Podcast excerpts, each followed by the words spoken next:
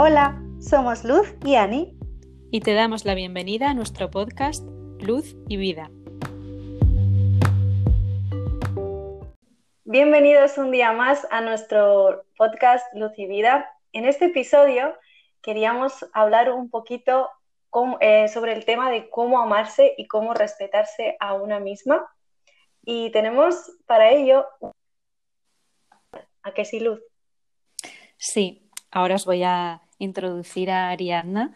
Em, ella es Nube de Carbón en Instagram, artista feminista y emprendedora, entre otras cosas, y la cámara es su objetivo de poder que le permite capturar la intimidad y la realidad sin filtros de las personas que confían en su arte. A través de la poesía, Ari desgrana todo lo que conoce, siente y vive, compartiéndolo en sus redes sociales para que otros puedan encontrarse o perderse entre sus versos. También tiene un podcast, em, Reversos, donde puedes encontrar reflexiones sobre temas de autocuidado desde un punto de vista consciente y sobre todo mucha poesía. Pues hola Ari, bienvenida. Y... Muchísimas gracias. Espero haberte introducido bien. Súper bien. sí, sí, y primero de todo, pues nos gustaría agradecerte tu participación en nuestro podcast, que para nosotras es un honor poder contar contigo y hablar sobre este tema que yo creo que es sin duda súper importante para nosotras las mujeres hoy en día. Sí, por supuesto. Bueno, yo muchísimas gracias por invitarme a, participar en vuestro podcast y además eh, que sea con un tema tan, tan importante y que, y que es uno de los, de los temas con los que más trabajo en, en, mi aspecto tanto personal como profesional. Así que muchas gracias por dar un poquito de espacio ¿no? en un podcast a, a un tema tan importante. A ti. Sí, entonces, em, ¿cómo introducir esto? Em, queríamos que nos contaras un poco em, cómo empezaste tú a, pues a tratar este tema en tu trabajo. Pues bueno, lo cierto es que em, para mí todo lo que es autoestima eh, y sobre todo autoestima corporal, ¿no? Sobre hmm. la imagen que tenemos sobre nosotras físicamente, eh, siempre ha sido un tema que me, me ha... Mm, no, no, más que curiosidad, sino que también yo lo he sentido en mi propio cuerpo, formando parte de la sociedad como, como mujer. Y, y, siempre hubo esa parte, entre comillas, rebelde, que en realidad no es, no es rebeldía, ¿no? Es, es darte cuenta de, de cuántas cosas están mal socialmente y culturalmente para que tú te sientas mal con, contigo misma. Y, y, en realidad creo que, que, empezó como un juego que era simplemente pues autorretratándome de la forma más, más sencilla y sin ningún tipo de, ni de pretensión ni de, ni de, digamos, profesionalidad fotográfica, ¿no? Simplemente era un juego.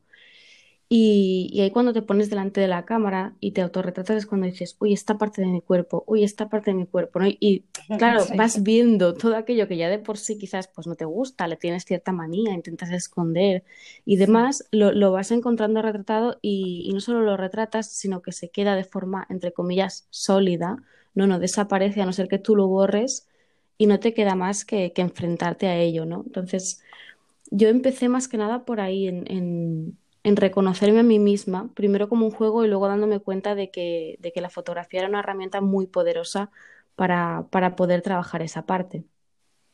Claro, y al mismo tiempo transmitirlo em, a otras personas o incluso em, para que las otras personas vieran que, que, es, que hay que aceptarse, que la aceptación yo creo que es el primer paso para amarse a uno mismo. No sé si, ¿Estás de acuerdo? Sí, sí, sí, totalmente. O sea, em, ahora, ahora mismo se habla muchísimo ¿no? del empoderamiento femenino, de lo que es estar empoderada, de lo que es eh, quererse y demás. Y, y, al final sí que hay una parte obviamente emocional muy importante, pero es que todo empieza en el cuerpo, en cómo sientes tu cuerpo, porque al final tu cuerpo es tu casa y es donde te habitas a ti misma siempre. Y, y es algo que yo siempre intento explicar o transmitir, ya sea a partir de la fotografía o a partir de la poesía, eh, de la forma más, más sincera y más mm, sencilla también, ¿no? De decir, eh, no le demos más importancia de la que tiene, en el sentido de que es un cuerpo y, le damos demasiada energía a cómo debe estar, cómo debe ser, cómo lo tengo que tener, y a la vez darle la importancia natural que sí que tiene el contemplarnos, el vernos, el reconocernos en esa imagen y decir, hey, esta soy yo, y está perfecto que sea así. Lo que pasa que para ciertas personas es un poco difícil, ¿no? el, aceptarse, ¿no? El llegar a ese punto de decir, vale, esta soy yo, así es como soy. Sí, Porque muchas veces lo que ves en el espejo no es lo que, mm. Lo que desearías que fuese, ¿no? Y a veces eh, te metes en el bucle de eh, de dietas, de ejercicio, de, de tratamientos, yo qué sé, de toda clase para que sea como, como debería de ser. Y encima al final, cuando llegas a ese punto en el que tú piensas que estás bien, de repente sale eh, una nueva moda o un nuevo algo y la industria empieza a decir de no, ahora deberían de ser así, ¿no? O de los labios tendrían que ser así. Yo desde mi punto de vista, o sea, desde fuera cuando lo veo, por ejemplo, ahora mismo veo muchísimo gente de Medio Oriente y de Rusia y de, de Latinoamérica mm. con los labios rellenos, ¿no? Con, con, este botox que se hacen y que tienen unos labios las mujeres que casi no pueden ni hablar. Es mm. decir, son como unas Barbies. Em, y luego me pregunto, ¿para qué lo hacemos todo esto, no? Eh, ¿Por qué queremos tener estos ojos, estos labios, este cuerpo? ¿Para qué? Sí, porque al final yo creo que esa es la raíz, ¿no? El por qué estamos haciendo esto, mm. por qué nos ponemos en duda, por qué mm, de golpe te gusta o no te gusta una parte de tu cuerpo, ¿no? De, dónde viene todo eso, que al final, que es lo que tú dices, no, no siempre es tan sencillo y muchas veces eh, o sea, el camino no es fácil, desgraciadamente, y, y, puede haber muchísimos impedimentos por el camino en el que tú te veas reflejada y tú ves una cosa que en realidad eh, no es lo que existe en la realidad o que además eso, ¿no? El, plantearnos, bueno, yo quiero cambiar esta parte de mi cuerpo o yo quiero hacer esto con mi cuerpo, pero ¿para qué o para quién, ¿no? ¿Quién me ha dicho que, antes estuviera mal? Mm. Pero yo creo que es porque, bueno, queremos como encajar en, en ciertos cánones de belleza que están impuestos ya por la sociedad. Entonces, yo creo que la, o sea, la base es la educación, o sea, cómo nos han educado o, o qué es lo que hemos visto, vivido, incluso experimentado en nuestra infancia, en nuestra adolescencia, para que luego em, nosotras tengamos como esta percepción de lo que es la belleza o sí totalmente. Al final al final es, es, bueno es un aprendizaje que tenemos desde, desde que nacemos de cómo deberíamos ser y que si nos salimos de ese cómo deberíamos ser eh, no seremos aceptadas o no seremos queridas em, y al final es, es un aprendizaje muy doloroso porque es una lucha constante contigo misma y con tu cuerpo en el que sientes que si tú no encajas en esa forma, que si tú no tienes ese cuerpo, que si tú no tienes pues ese culo, esos pechos, esa cintura, nadie te va a querer porque no encajas en eso, ¿no? Entonces hay un tema sociocultural que es muy doloroso y que provoca mm, muchísimos problemas a muchas personas. Claro. Y ahora que tenemos tanto tiempo mm. eh, confinados, ¿no? Es como mm. que eh, no paramos de ver las redes o igual estamos mucho tiempo más que, antes, porque antes trabajábamos igual fuera y estamos más tiempo con, con las redes viéndonos, comparándonos. Total. Y me gustó lo que dijiste el otro día, Ari, de, en un mm. post que, que ahora que estábamos confinados, que como que todo el mundo estaba hablando de que íbamos a salir como una bola o vamos a salir rodando.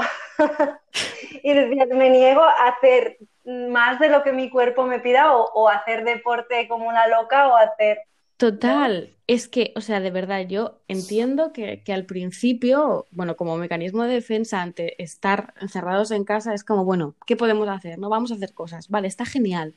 Pero el problema es que vi que muy rápidamente caíamos otra vez en la trampa de estamos en medio de una pandemia global, mm. eh, algo muy serio, donde la gente está muriendo, nos guste o no, esto es así, está pasando, seguramente pues pasará, todo entre comillas volverá a la normalidad, pero que en medio de una situación tan excepcional como esta, la gran preocupación sea que salgas de casa luego con 5 kilos de más, es surrealista y es extremadamente em, peligroso. Porque ya provoca suficiente incertidumbre, miedo, ansiedad, incluso a muchas personas el estar en casa, y no saber qué va a ocurrir, como para encima poner un peso extra, que es el, hey, pero pobre de ti que cuando salgas de ahí eh, no solo estés más gorda, sino que ya que tienes tiempo, deberías salir del confinamiento más estupenda que antes. Y dices, bueno, venga, más presión, gracias. Sí, total. Eh, pero es que yo creo que es que la, bueno, las personas en general como que no, no estamos acostumbradas o no queremos estar con nosotras mismas. O sea, es como un pánico que se ha creado, entonces tenemos que estar todo el tiempo haciendo cosas. Sí, sí. Y esto, esto estoy bastante convencida, que la gente no está acostumbrada a estar en casa con ellas mismas y, y aburrirse. O sea, nos da muchísimo miedo aburrirnos con nosotros mismos. Porque cuando creamos el silencio es cuando aparecen todos los pensamientos que durante el día, mientras trabajas, mientras eh, haces otras actividades, mientras quedas con gente, pues vas apartando, ¿no? Y, ahí está el problema, el, no tener herramientas y el, y el, no estar conectadas con nosotras mismas también. Hmm. Si aún encima le ponemos estímulos externos que te hacen sentir mal, que te dicen lo que deberías hacer o cómo deberías estar, es un cóctel mm, bastante molotov para que salgamos del confinamiento aún peor de lo que estábamos antes. Totalmente. Yo creo que cuando salgamos de aquí, em, los psicólogos van a tener muchísimo trabajo terapeutas, psiquiatras, eh, va a ser brutal porque nos está afectando a, otro nivel. Sí, sí, Entonces, a mí me pregunta mucha gente también, pero ¿cómo, cómo puedes escucharte, a, o sea, escuchar a tu cuerpo? O cómo puede, o sea, como qué herramientas puedes utilizar o puedes implementar en tu día a día para para estar más conectada con, tu cuerpo. Mm. Y me gustaría que, tú nos dijeses, o sea, qué es lo que tú utilizas, por ejemplo, para esto y luego cada una de nosotras también podemos. Mm. Yo, la verdad es que lo que es el, autocuidado y la escucha interna, la, también la trabajo mucho a través de la fotografía porque creo que va muy, muy ligada. Es decir, para mí, un autorretrato sin escucha interna es muy peligroso porque hay veces que, yo siempre lo explico, ¿no? Cuando la gente me dice, uy, esta foto está muy guay, ¿no? Digo, bueno, esta foto está muy guay porque ese día me sentía bien para hacerla. Si tú no te escuchas a ti misma y te obligas a hacerte un autorretrato un día que dices, es que hoy tengo un día mm, de mierda, lo más probable es que te hagas más daño que bien. Entonces, para mí el autocuidado y la escucha interna empiezan, em, primero de todo, cambiando el lenguaje para mí es muy importante. Mm. Creo que de forma muy inconsciente y lo tenemos muy integrado porque lo vemos en películas, en series, lo escuchamos en canciones, nos hablamos muy mal, mm. sobre todo el sector femenino, nos hablamos de una forma muy cruel, em, con muy poco respeto y amor propio hacia nosotras mismas. Y para mí esa fue como el principio de empezar a Mm, conectar conmigo misma, el escucharme y decir, espera, cuando ocurre esto o cuando me veo así, ¿qué me digo? ¿Cómo me hablo? ¿no? Em, sí que es verdad que para mí hay un trabajo de crecimiento personal que, es inevitable. Eh, crecimiento personal al final tiene muchísimas vías, cada una yo creo que al final encuentra la forma que, que le hace sentir mejor, que le hace sentir más cómoda y con la que siente que conecta más. Para mí el trabajo personal, mm, sobre todo, ha sido talleres de empoderamiento femenino, talleres corporales, donde hay personas, psicólogas, que te enseñan a conectar con tu cuerpo, ¿no? Y te das cuenta de cuán desconectadas estamos, ¿no? De, de decir, incluso la cosa más sencilla, como que por la noche a lo mejor te pasas un año quejándote siempre que te vas a dormir de, ay, me molesta la espalda, pero nunca escuchas, bueno, me molesta la espalda, pero ¿por qué me molesta? ¿Qué hay para que me moleste? ¿Qué puedo hacer para que, para que esto no ocurra, no? Claro. Entonces, al final, yo creo que es encontrar el método o los métodos, porque no tiene por qué solo haber uno, en el que tú te puedas sentir bien y en el que te ayude. Y también puede ser que encuentres un método. Hay, hay personas que para que su método es el yoga, por ejemplo. Para mí, durante mucho tiempo, Y supongo que para Ani también lo debe ser un poco.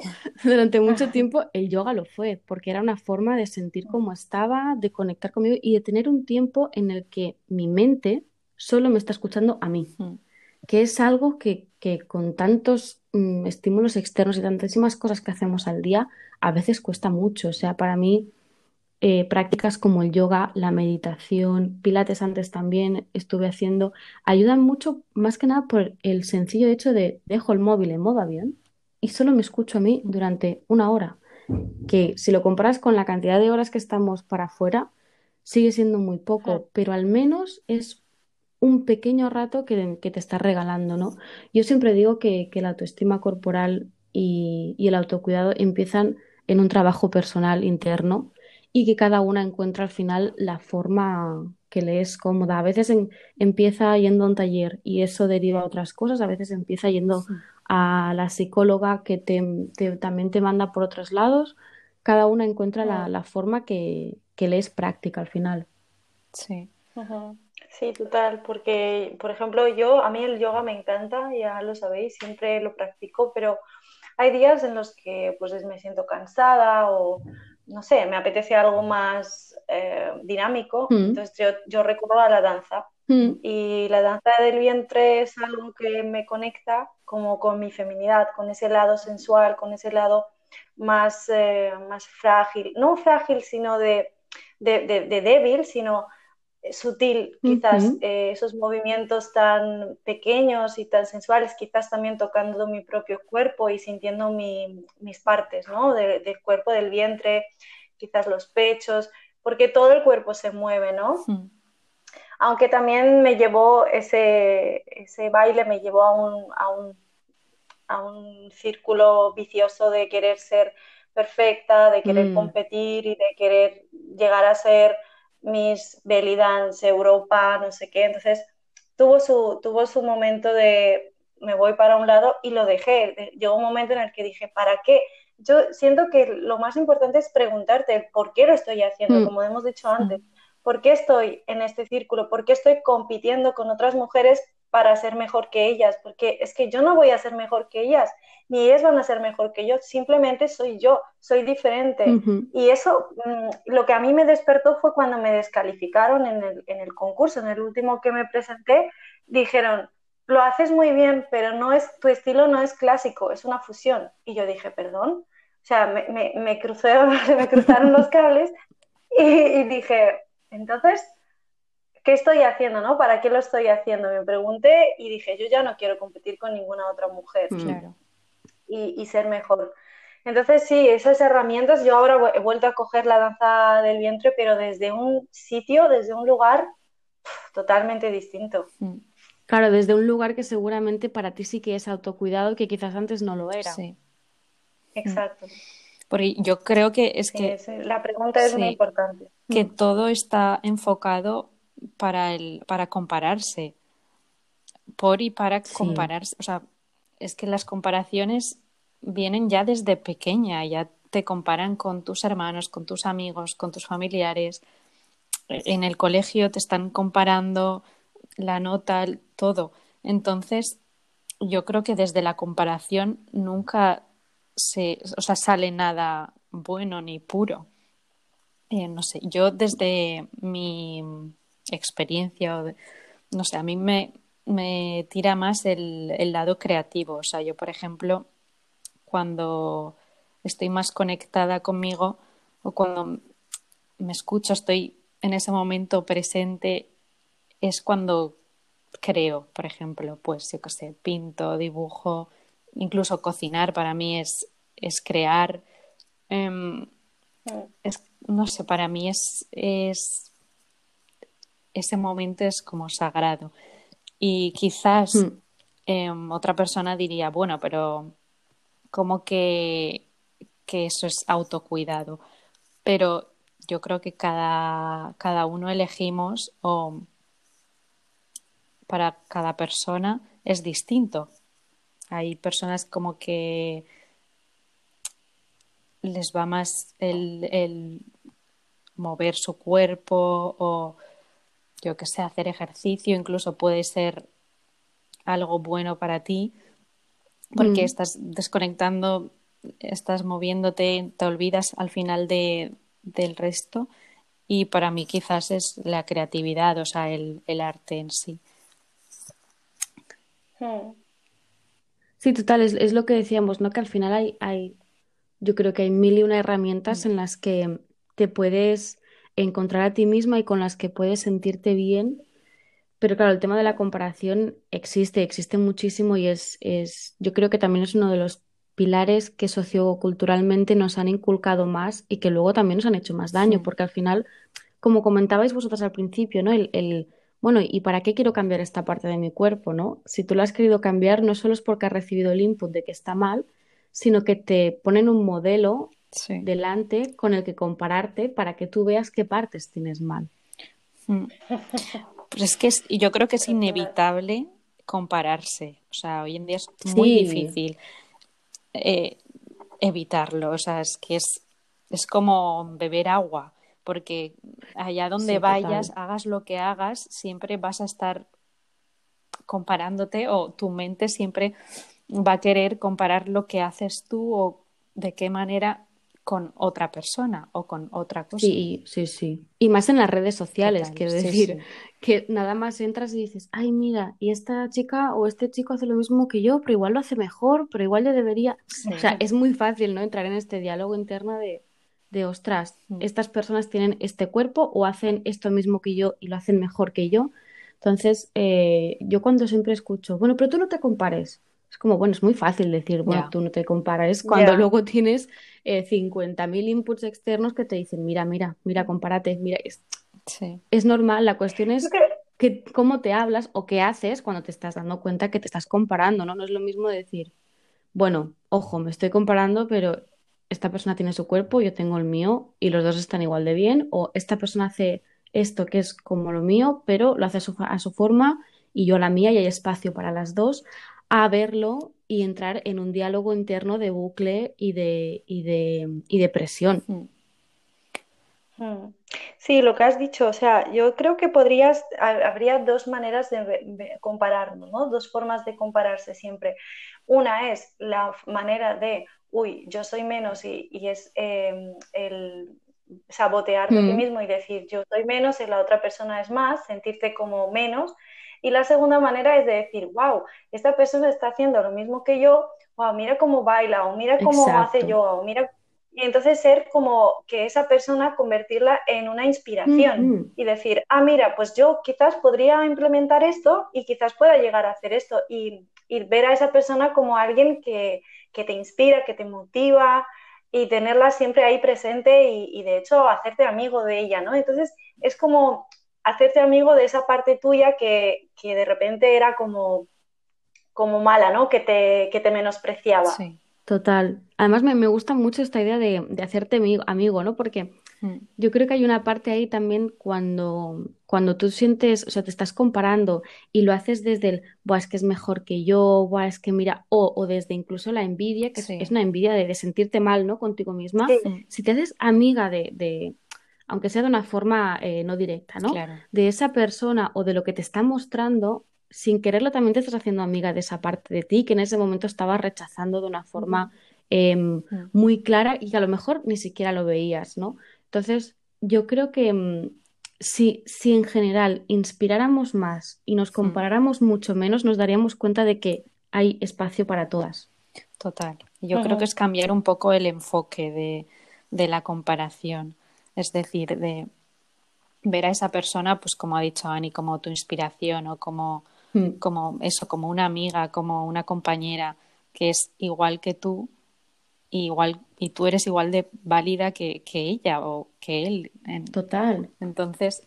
Es que seguramente tú hagas algo que sea diferente, referente al yoga o referente al baile, em, el mismo movimiento no sale igual en una persona que en otra. Primero porque cada uno tiene su cuerpo y mm. su manera de moverlo, entonces va a ser totalmente distinto.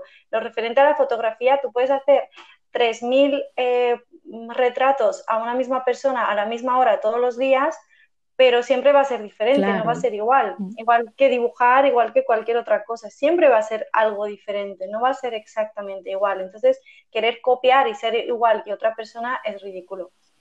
Sí, sí, porque además yo me planteo por qué siempre queremos em, seguir un molde, es decir, por qué queremos hacerlo igual. Mm.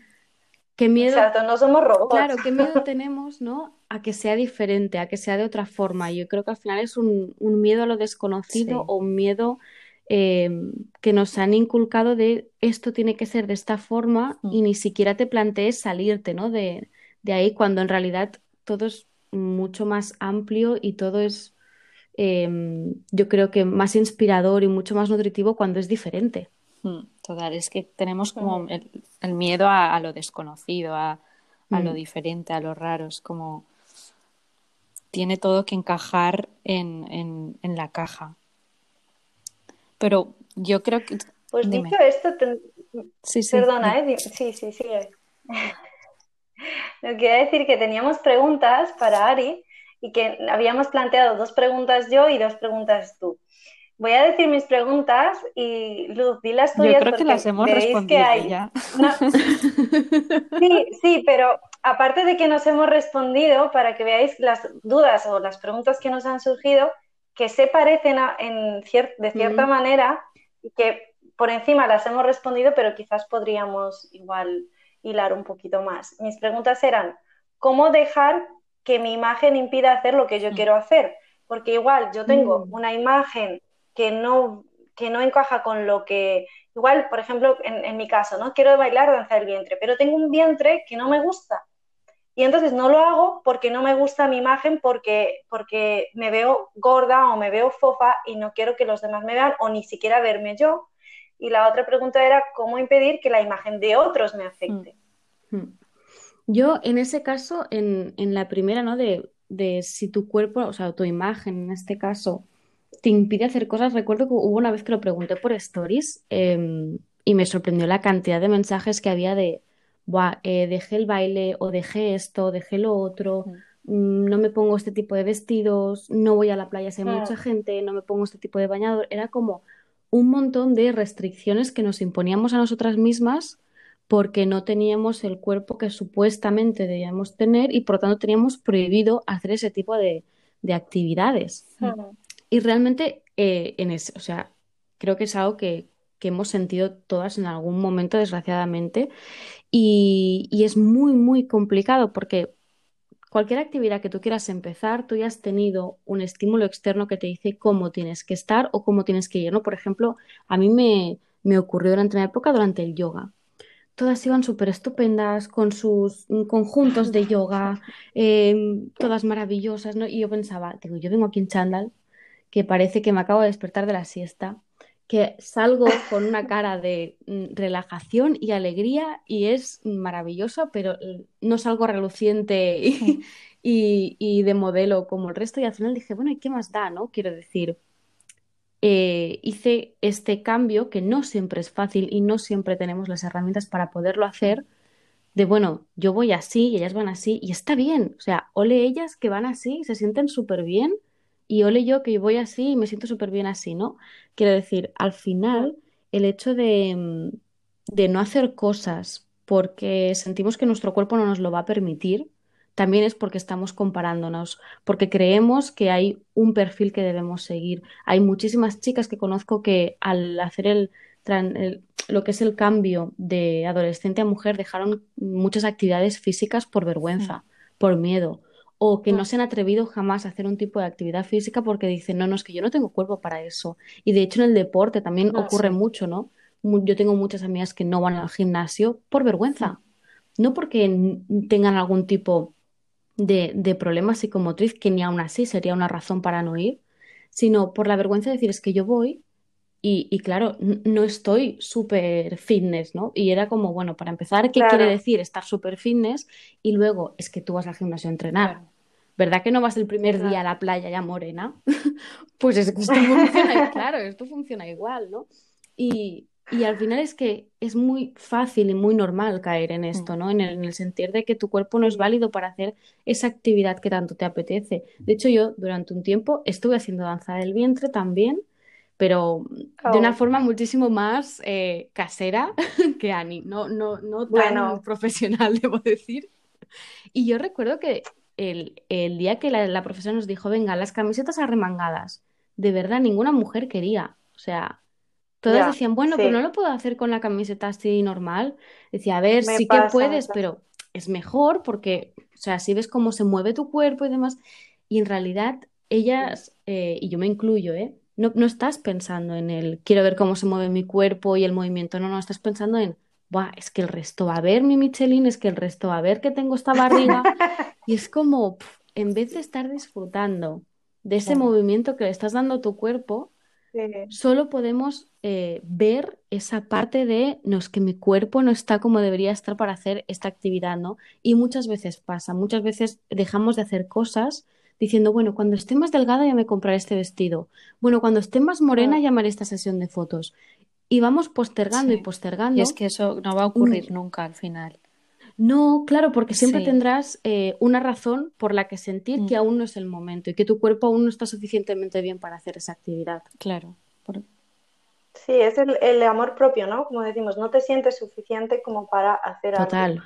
Yo creo que la- lo mejor sería es lanzarte, hacerlo quizás en privado, Mm. unas cuantas veces, y poco a poco lanzarte como afuera. O como con Ari, eh, lanzarte a hacerte fotos a ti misma o, o poco a poco ver cómo es tu cuerpo, aceptar tu cuerpo.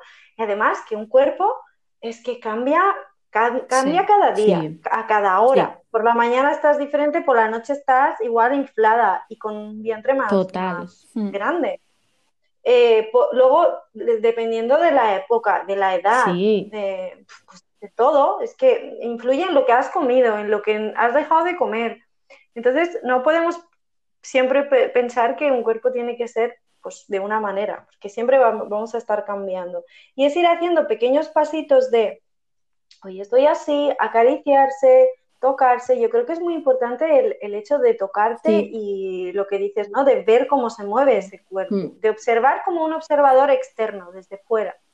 Totalmente, sí. Además, creo que también es muy importante eh, lo que tú has dicho en cuanto a que el cuerpo cambia. Mm. Tenemos la sensación de que si tu cuerpo está de una forma, va a estar así siempre. Entonces, luego es cuando viene la frustración o, o el enfado de decir, pues si hace seis meses yo estaba así, ¿por qué ahora estoy así? Bueno, porque es que el cuerpo se mueve contigo, porque el cuerpo cambia, porque el cuerpo evoluciona, porque es imposible que estemos siempre igual, ¿no? Y, Y más nosotras, Claro, que somos que tan somos cíclicas. Es cambiantes. que el primer día del ciclo no vas a estar como el día 15 ni como el día 25. O sea, es que es inviable. Entonces, eh, al final yo creo que todo, todo, todo siempre reside en el amor propio y en el, en el quererte, en el tocarte, en el cuidarte. Lo que ocurre es que hay mm, muchísimas barreras que siempre eh, nos lo impiden, pero por suerte yo creo que dentro de una de las cosas que hay que en las redes sociales, como, como decíamos, que hay mucha comparación y, y hay muchas vergüenzas y muchos miedos, yo creo que también hay que verle la parte buena. Y es que hay una parte de Ah, tribu, de sí. red, de personas que estamos trabajando y que estamos compartiendo trabajo en el que el mensaje es, hey, todo está bien, tu cuerpo es válido, tú eres válida, empieza por donde tú sientas que es bueno para ti y adelante, ¿no? Cuando comentabas, por ejemplo, el tema de, eh, pues, saltar, ¿no? Yo soy muy de, esto me da miedo, pues salto y lo hago, pero entiendo que para ciertas personas eso pueda ser incluso contraproducente. Entonces, por eso yo creo que también es tan importante, ¿no? El, el, el tener mm, espíritu crítico para decir, bueno, me recomiendan esto, pero esto para mí va, va a ser bueno, esto para mí va a ser Mm. eh, sano o va a ser incluso peor y va a ser contraproducente, ¿no? Es al final encontrar tu propio método y tu propia forma. Pero sí que es verdad que yo siempre apuesto por, si esto te da miedo, vea por ello, porque detrás del miedo siempre, siempre, siempre lo único que hay es amor. Total, sí, sí. ¿Y cuál era? Luz, también tenías dos Vale. preguntas, ¿no? Sí, creo que las hemos respondido. Era cómo influye la sociedad en la percepción que tenemos de nosotras mismas. Que más o menos lo, Mm. lo hemos dicho, hemos hablado Sí, de esto. bueno, claro, es que Mm. en el tema de la sociedad también, si nos ponemos Claro. a hablar, Lo que ocurre es que siempre que me invitan a podcast o a entrevistas, termino hablando del patriarcado y enfadada No, con no, Es que todo el mundo siempre me dice, hablas de lo mismo. Y yo, bueno, pero es que al final la raíz sí. siempre es la misma. No le podemos hacer nada, ¿no? Entonces, eh, Sí, porque es como contentar a, a la figura masculina. Yo, Claro. como decía antes, las chicas se rellenan los labios, las tetas, el culo, todo, eh, eh, y luego la cintura tiene que ser delgada. Y esto sí, esto así. ¿Pero por qué? Porque a- a- para agradar a quién, a, a algún hombre, Sí. ¿no? Al final ser, ser agradable. Pero hay hombres a los que no les gustan estas cosas. O sea, mi marido siempre que me ve pintada dice que estás muy fea. Me dice, me dice, ¿por qué te has pintado tanto, no? Y aunque yo no me haya pintado tanto, eh, él lo ve como demasiado, ¿no? Y yo creo que hay muchos hombres a los que tampoco les gusta una mujer así tan, tan extremal, ¿no? no, claro, ahí claro, es que ahí también entran, no solo yo creo que no es una, cuestión de Mm. gustos, sino también es eh, cuánto tú como hombre has recibido esos inputs de, porque ellos también Sí. reciben la parte de los inputs de te tiene que Claro. gustar una mujer que sea así, así, así y así. Porque Mm. seguro que en algún momento, bueno, esto en las películas se ha visto mucho, ¿no? El típico chico que le gusta a una chica que no es de cuerpo normativo y siente vergüenza o no puede decir a su grupo de amigos, estoy con esta chica. Y es como, vale, a Sí. ti eh, el patriarcado también te está jodiendo Sí. vivo, porque no te está permitiendo poder decir, me atrae esta persona porque no entra dentro de este tipo de forma, Claro, ¿no? es que la atracción Entonces, también va más mm, allá Mm. del físico, de la Claro, yo creo que, que es eso, Mm. que nos, nos han vendido el, la atracción y el cómo te tienen que querer, tiene que ver tan solo en cómo te ves de esta forma o de esta otra. Y luego hay muchísimas, muchísimas formas de, de- de sentirte atraído o, o de verte reflejado en la otra persona y que esa persona se refleje en ti también. Mm.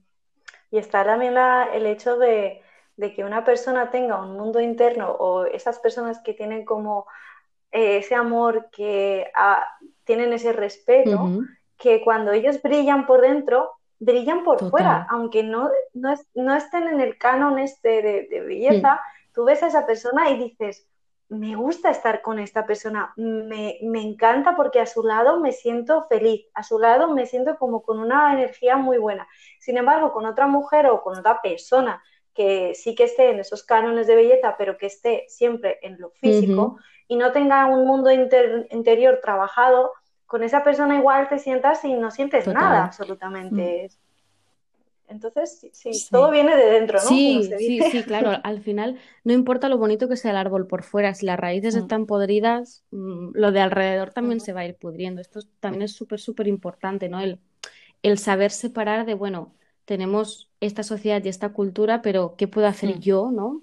Para, em, como tú dices, brillar para mí misma y luego también para el resto.